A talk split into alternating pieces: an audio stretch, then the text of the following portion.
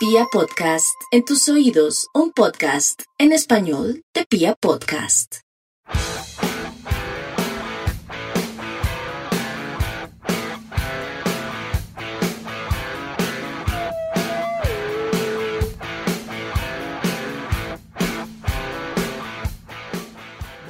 Hola, hola a toda la República Cardenal. Los saluda la Guardia del Birro Sur, la única banda de la ciudad, y les da la bienvenida a esto, el podcast oficial de toda la hinchada independiente Santa Fe, Radio Tribuna Roja.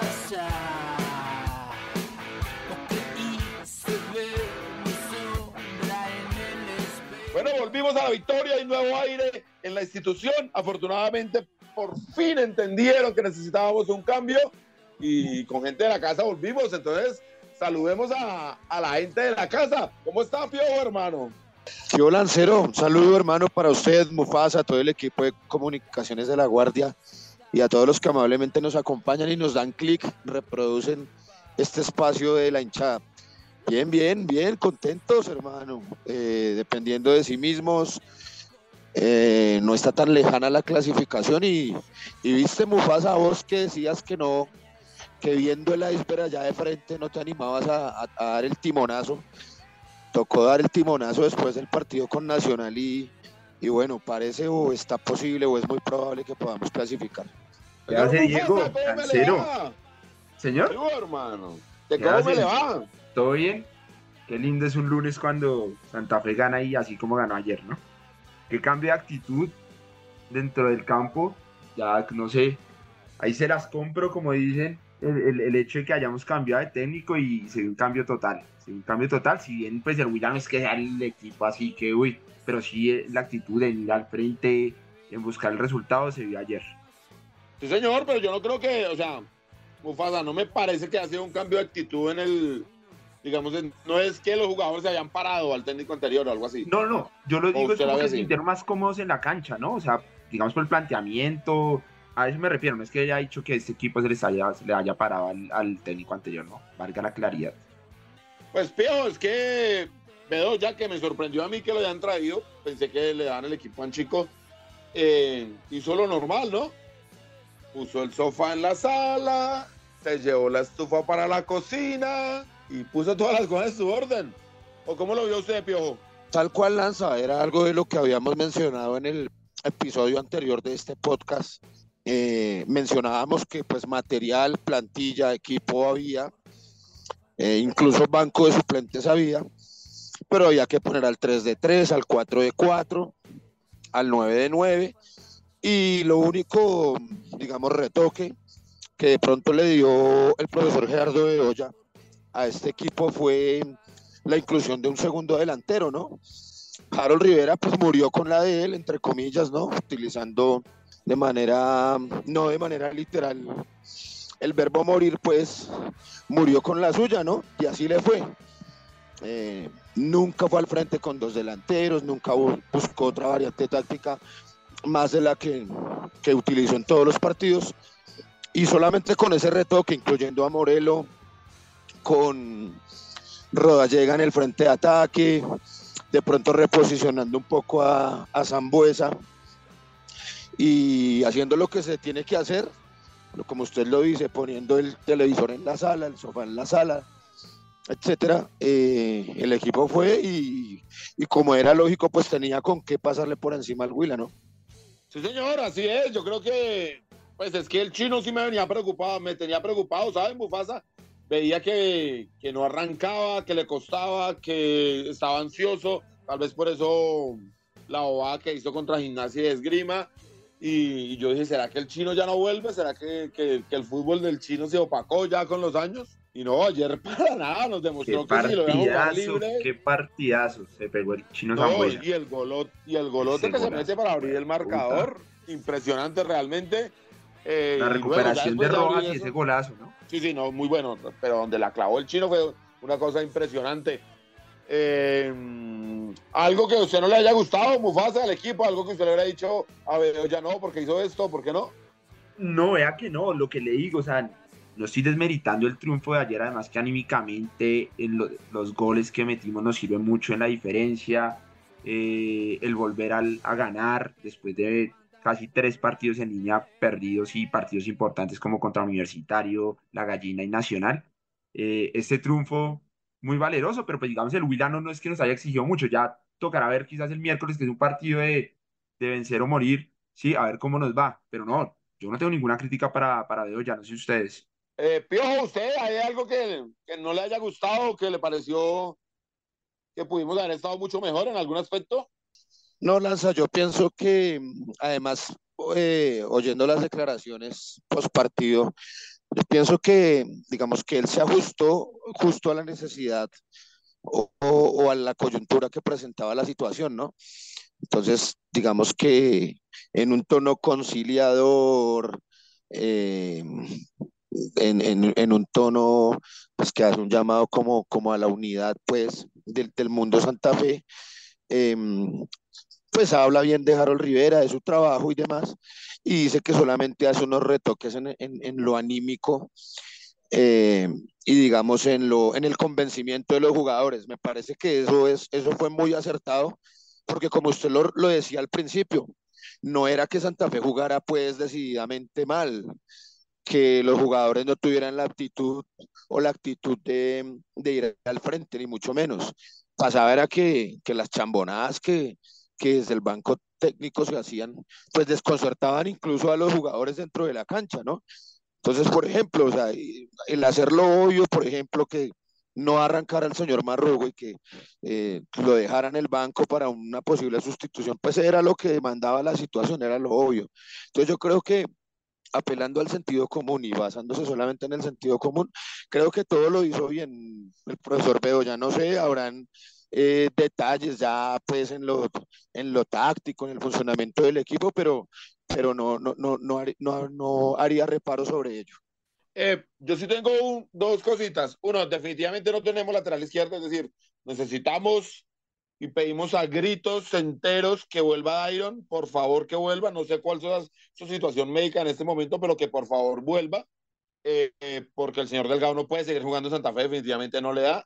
Y la otra es que me parece, no sé, en algún momento nos íbamos como agrandando, ya es, obviamente el marcador tal vez nos permitía algunas licencias, pero me parece que en algún momento empezamos como a sobrar al rival, cuando tal vez la mejor forma de sobrarlo es hacerle más goles. Yo veía que en, en el, el parte ya, cuando el partido ya iba 5-0, eh, empezamos a tocar con, con un poco como de, de lujos innecesarios, para llamarlo de alguna forma. Pero de resto no, muy bien me sorprendió mucho Barbosa. Eh, yo pensé que ya estaba de salida en Independiente Santa Fe, me parecía que era muy lento y creo que ayer jugó un buen partido. Es cierto que el rival no exige mucho, pero me parece que, que hizo un buen partido al lado de Rojas. Me gustó muchísimo lo del chino. Eh, sigue siendo el líder de este equipo. Y el otro reparito que tal vez tengo es con, con Enamorado. Desde que yo vi por primera vez Enamorado, les dije que ese jugador iba a ser. Sigo pensando que es, pero creo que algún empresario o alguien le está dañando la cabeza al pelado, porque enamorado es siete, enamorado es un win por derecha. Yo creo que es ahí donde mejor explota su fútbol. Y de alguna forma alguien le dijo, no, venga, juegue por izquierda. Me imagino que fue el técnico anterior. Y que por ahí puede enganchar y, tiene, le queda el arco de frente y hace más goles. Y me imagino que algún empresario o alguien le está diciendo, si no hace goles no lo vamos a poder vender o algo así. Y él se dedicó a jugar más por la izquierda y a ser un poco más individualista, a quererle, a querer hacer más el gol y no habilitar al 9, que es realmente la labor que tiene, que debe hacer Valentín, en mi concepto. Entonces, ojalá el profe de Olla lo vaya encaminando, lo vuelva a llevar a hacer un 7. Él empezó el partido comenzando ahí por derecha y fue realmente desequilibrante. Y ojalá lo siga haciendo, porque si él juega de 7, es el mejor extremo que tiene el fútbol colombiano, creo yo. Pero si él se confunde y empieza a jugar por izquierda y a querer hacer el gol él, en una jugada ayer le quedó por la mitad por el centro y cuando tenía que pasarse la roba llega, decide jugar a él. Tiene que calmarse, tranquilo, muchacho. Entienda cuál es su labor en el campo y va a ver que va a ser el mejor de Colombia ahí en su labor. No todos tienen que ser nueve, no tienen que ser goleadores. Nosotros tenemos la fortuna de tener a Hugo Roballega y a Wilson Morelo. Entonces ya no necesitamos otro nueve. Juegue de Win y que le va a ir muy bien. Ese es el único reparo. Yo, pues los dos hay cositas que a mí me parece. No sé ustedes qué opinen de eso, Mufasa. Eh, sí, pues digamos lo, lo que usted dice, no deja de ser un crack, de pronto tampoco veo este, estoy pensando ya que un empresario lo, lo cogió y le dijo esto y lo otro, pero pues yo creo que sí, pues en, este, en estos últimos partidos puede dar aún más, entonces, pues, no sé, esperemos a ver qué sucede. Yo no sé usted cómo la ve ahí. No, Lanza, eh, ya, ya también lo habíamos mencionado hace algunos episodios acá en Radio Tribuna Roja, es particularmente yo y es eh, el liderazgo, em, lo buen tipo, ¿no? El tipazo que es Hugo Rodallega eh, y que lo demuestra, ¿no? Lo demuestra y el fútbol se lo recompensa eh, por la manera en que, en que él asume, pues, el liderazgo en la cancha. Creo que es el capitán sin, sin brazalete, creo que es el jugador respetado eh, y el gesto que tuvo con precisamente con enamorado para, para, el, para el cobro del, del, penal sancionado para el quinto gol, pues habla mucho de él, ¿no? Entonces, eh, hacer una mención especial a eso y, por supuesto que un proyecto deportivo serio necesita este tipo de, elementos como lo, como lo es Hugo Rodallega, ¿no? Sí, no, es fundamental. Tenemos que, digamos que armar el equipo frente, o sea, alrededor de Hugo Rodallegas. Él es, digamos, nuestra base y, confiado. Y, ando preguntando, Mufasa, ¿cuánto saldrá hacerse unas trencitas tipo Rodallega? Sé que sabe más de, esto de, estética y esas cosas. ¿Cómo, cómo que yo qué? sabe más de estética y de salón de belleza, cosas así. No, yo creo que tú eres el que se fija en eso, porque estás haciendo un comentario, ¿te las quieres hacer o qué? Eh, no, si clasificamos, toca meterle trenza tipo Rodallega o no. Ah, sí, sí, sí. Hacemos en vivo el primer partido de. Pero, pero, es que antes de prometerlo, quiero saber cuánto vale, porque ¿sabes? los jugadores eso debe costar una platica. ¿O no? Toca ir a San Andrés a hacérselas. En, en Cartagena. hay que preguntarle a Hugo, a Hugo quién se las hace. En Cartagena te arrancan 300 mil pesos. Por eso, ya, ya, ya, Por ya nos complica un poco la promesa. Pero si eso sale ahí manejable, lo hacemos, lo hacemos. Porque, vamos a decir la verdad, Pio, este semestre se había perdido. Y ahora estamos ahí. Sí, total, total. Eh, bueno, las algunas, o sea, digamos, el, recaudo de puntos que, consiguió Harold, pues nos dejó, digamos, ahí. Eh, lo que pasa es que, Santa Fe con el equipo, con, con el calendario, con el fixture que tenía, pues no era para que estuviera o estuviéramos pasando estas afugias, ¿no? Y el partido en Lima, pues que es desastroso y que descuadra la caja en, en Copa Suramericana, pues es lo que eh, finalmente redundó en la, en la salida del, señor Harold Rivera, ¿no? Pero, pero, pero bueno, fíjese usted ganando un partido, eh, metiéndole pues un nuevo aire a la camiseta. Eh, tenemos la posibilidad de Manizales, que a propósito lanza, tendremos ingreso a la ciudad de Manizales con la camiseta de Santa Fe. Ya estamos cuadrando el tema de los buses, 115 mil pesos para quienes quieran viajar a la ciudad de Manizales. El costo de la boleta es 70 mil pesos. Quienes vayan por aparte, eh, pues la compran. Es la puerta 11, tribuna sur visitante. Y nada, lanzada por esa clasificación el día miércoles. Y, vamos para, para la Argentina, hermano. Uy, Pío, pero gran noticia porque ayer charlamos algo y me dijo que pensé que la, la sanción con el del Caldas continúa, continuaba, pues pero gran noticia la que usted nos da porque ahora como en la novena, ¿no? Vamos a conseguir la clasificación en Manizales y de ahí para adelante ya no nos para nadie. O me agrandé. Es el deseo de toda la hinchada, el señor Julio César. en Manizales que, hagamos lo que hicimos allá la otra vez. A grande no, porque si el equipo se mete al, a los cuadrangulares, pues, de Santa Fe tiene que, que ser un candidato, ¿no? Es, lógico, ¿no? Pues por el, por el nombre del, equipo, por la institución, por, por la localía, por lo que representa la camiseta de Santa Fe, pues meterse al, cuadrangular, pues, pues implica un grado de dificultad también para los rivales, ¿no?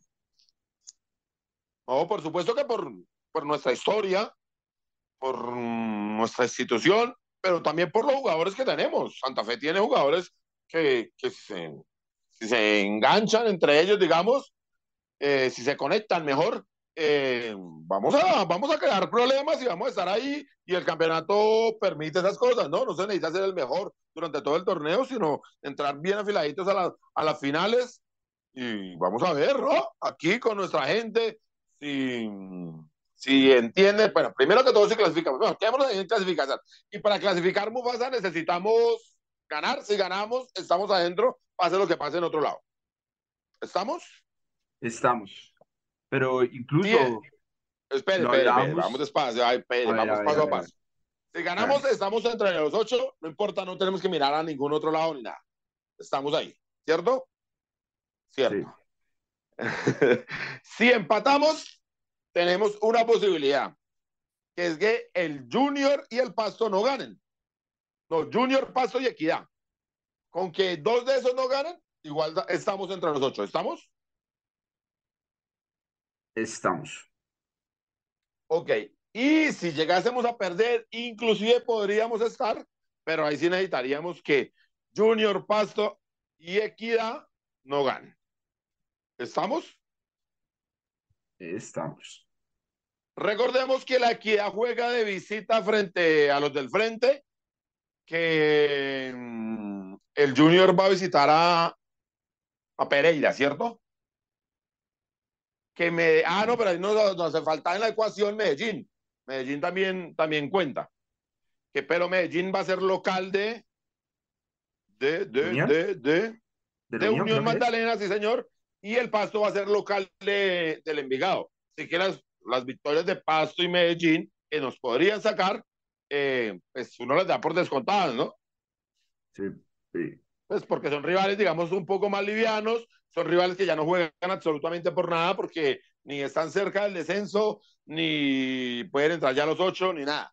Entonces, seguramente, pues uno supone en el papel que van a ser victorias muy sencillas para ellos, y que lo mejor para Independiente Santa Fe es simplemente ganar con el 1-0, nos basta.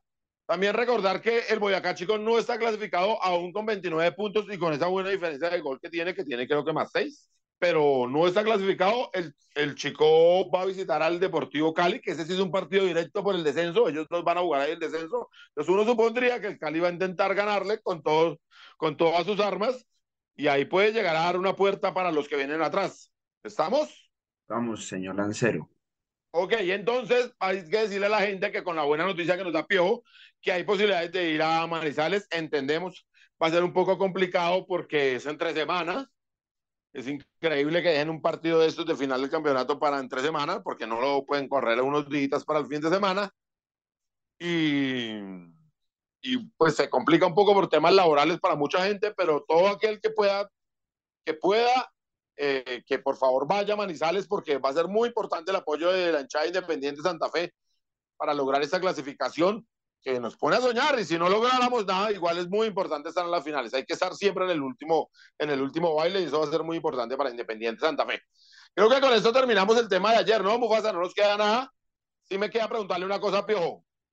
Pregúntale, no, no, no nos queda nada. ¿Qué le va a preguntar a Diego? Eh, Piojo, eh, quería que le contara pues a toda la gente que no hace parte de la Guardia del Birroba Sur y que muy amablemente nos escucha eh, el acto de la Guardia ayer. ¿A qué se refiere Lancero? ¿Al haber entrado el minuto 6? Exactamente, sí, señor. Ah, no, no, no, es un, bueno, esto obedeció a como contestación, digamos, un poco a unas desafortunadas declaraciones que hizo el, el señor presidente de la institución hace alguna semana, una semana, en la rueda de prensa en la que se anunció pues, la salida de Harold Rivera, en la que pues el hombre, digamos que por, de alguna manera descalificó un poco el acompañamiento de la gente al campín, ¿no? Entonces como que eh, ningunió, por decir de algún modo, a, la gente, a, esa capacidad del santafereño para alentar, para estar en las malas, y de verdad que eso dolió mucho en la barra, em, por lo cual eh, decidimos hacer un, pequeño acto de, de, pues, demostrar en el campín, en el terreno, pues en caliente, cómo es de verdad que la gente no está y no aliente. Y, cómo es la diferencia cuando la barra no está y cuando la barra sí está. Entonces, pues fue eso. Eh, creo que se vio, se vio mucho, se sintió. Mm, personas de Occidental, de Oriental me lo, me lo expresaron. Y, y creo que es fundamental, ¿no? Creo que desde, desde hace, desde 1997 no puede imaginarse un mundo en el que Santa Fe juegue en el Campín y no esté su barra popular alentándolo em, y sacándolo adelante en las situaciones difíciles, en una situación como la que estamos viviendo. Y pues bueno, ahí estamos, ahí estaremos siempre vamos a estar, van a pasar los jugadores, los dirigentes, vamos a pasar nosotros también, y, pero la, barra, la hinchada va a estar ahí y siempre tendrá que estar con esa consigna de alentar a, Independiente Santa Fe. Y eso fue lo que se quiso demostrar ayer. Y, pues no se lanza. Creo que, que final, al final de cuentas eso salió bien. Muy bien, Piojo. Quiero resaltar el hecho porque primero que todo, eh, en algún momento cualquier hinchada va a tener que protestar. Y en eso vamos a estar, que las situaciones, que el mundo da vueltas, que no siempre se está arriba, o que no siempre se puede estar de acuerdo con un dirigente, o que los dirigentes no siempre hacen bien las cosas, y que es una labor también de la hinchada hacerles ver que no están haciendo bien las cosas. Y hay formas de protestar. Y en el país hemos visto varias formas de protestar. Por ejemplo, los del frente eh, ahora lo olvidan, pero cuando nosotros éramos campeones en Japón, ellos en la noche entraron a pegarle a sus jugadores. Ahora se quieren olvidar y ahora quieren posar de la mejor afición cuando iban menos de 3.000 y esos 3.000 iban a recontraputear a todo el mundo. Cuando ellos mismos colgaban trapos de que eran una vergüenza, cuando ellos reclamaban que porque Nacional ganaba la Libertadores y Santa Fe ganaba la Sudamericana y que ellos con qué se quedaban, ahora quieren posar de la mejor hinchada hinchadas como la del Deportivo Cali, que fue a, amenazar con su ala militar, ¿se acuerda usted, Piojo? Hinchadas como la de Nacional, que pues que ya vimos lo que hicieron y cómo suspendieron y cuánto le costó eso a la institución. Y creo que ayer la Guardia demostró ser una hinchada distinta a los demás. En algún momento creo que por ese afán, de, pues no, no digo ese afán, pero sí por siempre querer demostrar que en las buenas y en las malas mucho más, que fue la consigna con la que comenzamos por allá en 1997, eh, nos estábamos quedando. Creo que ayer mm, fue una linda muestra de que, que respeten a la hinchada, que la institución es la hinchada, que Independiente Santa Fe se vea su hinchada y que sin, sin, hinchada el, el, fútbol en Bogotá, un, un partido de Santa Fe no sería exactamente lo mismo. Y ayer fue una linda demostración de eso que esperamos que los dirigentes, pues esperamos que se dé la clasificación, que los dirigentes entiendan que, es mucho mejor alguien que, comprenda el, sentir de los santafereños para escoger un técnico. A mí me encantaría que se quedara Bedoya, Mufasa. Si clasifican los ocho y si le gana gimnasia, ¿qué hacemos ahí, Mufasa? Sí, no, pues toca, toca, toca dejarlo. Los resultados hablan por sí solos. ¿O no, Piojo? Lanza, yo, yo en hora la verdad estaría buscando un técnico en el extranjero. Yo no creo que, en este momento haya un técnico en Colombia pues que una. Mm, que digamos em, pueda representarnos y que tenga la jerarquía necesaria para, para este momento de Santa Fe. Yo buscaría un técnico en el sur del continente, un argentino, un uruguayo, y trataría de repetir la fórmula Costa, la fórmula Em, Gregorio Pérez, no sé, trataría de buscar un, un, un, técnico de esas características. Obviamente si, si Bedoya clasifica al equipo y, clasifica al equipo en, la Copa Suramericana, pues tendrá que quedarse, ¿no? O, lo, o lo dejarán mientras termina la temporada y pues allí ya se valorará eh, qué se debe hacer con el, con el cuerpo técnico del equipo, ¿no? Eh, no, sí, digamos, lo responsable en este momento es estar, estar hablando, estar armando un proyecto deportivo. No se trata de estar recibiendo 200 hojas de vida y que, y que yo no me interesa no sabía qué es lo que quiero, qué es lo que quiere Independiente Santa Fe. Como tenemos una crisis económica, como estamos en una deuda, lo que yo me imagino es que queremos es basarnos en la cantera, ir sacando jugadores de la cantera y armar. Para eso necesitamos un gran estratega y que, que con dos o tres refuerzos, que por Roa llega y, y otro par, Tal vez necesitamos un volante que nos ayude a generar fútbol, creo yo, y no mucho más. No necesitamos estar revolcando cada semestre 15 jugadores y 15 jugadores, porque así no logramos armar un proyecto con un técnico que sea capaz, que entienda el fútbol realmente, que, que no sea cobarde ante los problemas, que, que no se desespere ante, ante la presión eh, y que sea un verdadero estratega, yo creo que podemos salir adelante. Ojalá en las directivas estén buscando algo así, que estén buscando algo que, que sea un proyecto deportivo y no una moneda al aire a ver qué sale, a ver si tenemos suerte y no. Pero en el mientras tanto, mientras que buscamos el proyecto sin ninguna desesperación, pues confiamos en Gerardo Bedoya, que Gerardo logre la victoria el miércoles y clasificados, pues vamos a, a, La Plata con toda la ilusión de también lograr una victoria que nos ponga a pelear nuevamente la clasificación en Copa Sudamericana. Ahora sí, Mufasa, no se me queda nada, ¿cierto? Ahora sí no.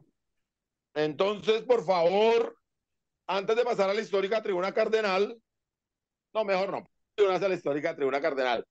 Eh, Piojo, obviamente usted ha hablado, de, usted ha escuchado hablar de René Alejandro Pontoni. Claro que sí, ídolo de San Lorenzo, creo que es el ídolo del Papa Francis, Francisco, ¿no? Sí, señor. Y, René Alejandro Pontoni es rosarino. Y por supuesto, y por supuesto ídolo cardenal, ¿no? Eh, pues es que yo no sé si ídolo, Piojo. Eh, Mufasa, ¿usted lo tiene en, en, en ídolo, digamos? No, no, no, no. No. Bueno, debería, debería hacerlo. René Alejandro Pontoni, un hombre que nació en Rosario, de la escuela de New Soul Boys, y luego pasa a San Lorenzo, que es donde hace su gran campaña. Era, digamos, el 10 de la selección argentina titular. Cuando se da la huelga, llega el Dorado y desde Colombia traemos pues todos esos jugadores destacados. René Alejandro Pontoni en ese momento era mucho más conocido para Argentina y pues digamos para el mundo que Alfredo Di Stéfano, para dar un nombre. Lo que pasa con Pontoni es que ya llega grande a Santa Fe y llega tocado de una rodilla. Y, y, y, por eso no destaca y por eso tal vez no vienen a buscarlo de, de otras ligas o alguna cosa así. Pero Pontoni es toda la historia del fútbol argentino que usted quiera, como lo recuerda Piojo, es, mmm, es, fue el ídolo del Papa, que en su juventud gustaba del fútbol. Eh, él hace una gira con San Lorenzo, que es, por eso se hizo, vieron realmente fa famosos, que donde hacen creo que 40 goles en cuatro partidos, una cosa así, y terminan goleando a todo el mundo en España. No, estamos hablando realmente de una leyenda del fútbol, un hombre que sí debería ser un ídolo, pero desafortunadamente en Santa Fe pasaron dos cosas. Que, digamos, se hizo más famoso el, el, el señor Di Stéfano, porque luego llegó al Real Madrid, porque él llegó aquí joven, y también porque en Santa Fe no termina saliendo campeones. Dicen, dicen, porque hubo un problema entre los ingleses y los argentinos, y no hubo como ese equipo no hubo como esa coordinación, sino como que los ingleses no se la prestaban a los argentinos o los argentinos no se la prestaban a los ingleses mejor, porque nosotros no solo teníamos a Pontoni, sino también teníamos a Peruca. Éramos un equipo muy, muy importante que desafortunadamente no logró los títulos por, por esos problemas que le cuento. Y creo que me extendí, pero escuchemos a José Luis Fernández a ver qué más quiere contar de este gran jugador. Es que me apasiona a mí el tema de René Alejandro Pontoni. Un saludo para toda la mesa de trabajo de Tribuna Roja, para su equipo de producción y toda la linda hinchada santafeña que escucha este programa. Una de las fotos que les traigo el día de hoy es de René Pontoni. El pasado, ayer, 14 de mayo de 1983, eh, partía de este mundo. Entonces se cumplen 40 años de su deceso. Eh, René Pontoni además es el ídolo del Papa, como alguna gente ya, ya lo ha visto en redes sociales. Él fue un, jugador muy importante de la década de los 40 de, de San Lorenzo, en esa delantera de Farro, Portoni y Martino. Entonces, pues es eh, finalmente también con la, con la huelga de jugadores llegó a Colombia en 1949 y se convirtió en uno de los referentes del equipo en esos años. Además hay una, historia muy curiosa de Pontoni y Carlos Salvador Vilardo, uno de los técnicos más importantes de la historia argentina, que cuando eh, Salvador eh, llegó a las inferiores de San Lorenzo, fue René Pontoni el que le enseñó. Pontoni, eh, Virardo dice en una entrevista que recuerda que era un fenómeno, que lo respetaban mucho en San Lorenzo y que le decía que ahora le, tenía que pegar al arco, que siempre tenía que pegarle al travesaño para que eh, tuviera siempre un, una, una, una espacialidad del campo. Entonces, pues es uno de los recuerdos que, que este importante eh, técnico tiene de, del crack que hubo en Santa Fe en esos años. Bueno, espero que disfruten estas fotos. Un saludo. Mufasa, volvemos en Radio Tribuna Roja, el podcast oficial de toda la hinchada independiente de Santa Fe. Un temita para cerrar este gran programa que nos ilusiona con la clasificación. Un temita, un temita, una cancioncita, hermano. Se, se lo tengo, lanza especial para la ocasión. Cuénteme, Piojo, porque Mufasa durmió. Una super banda de, de heavy metal argentino, Almafuerte, Cebos. Los que aguantan son los que existen, señores. Epa. ¡Vamos! Y con ese tema le agradecemos a Santiago Villegas que nos estuvo colaborando hoy en la parte de la edición, a Camilo Perdomo que nos ayuda en las redes sociales, a Tatiana Ramírez que nos ayuda en la, en la parte gráfica, a todo el equipo de comunicaciones de la Guardia del Birroja Sur y les recordamos que la tienda sigue funcionando ahí en Chapinero para que por favor la visiten y compren todos sus productos. Les habló Julio César Torres en esto que se llama Radio Tribuna Roja.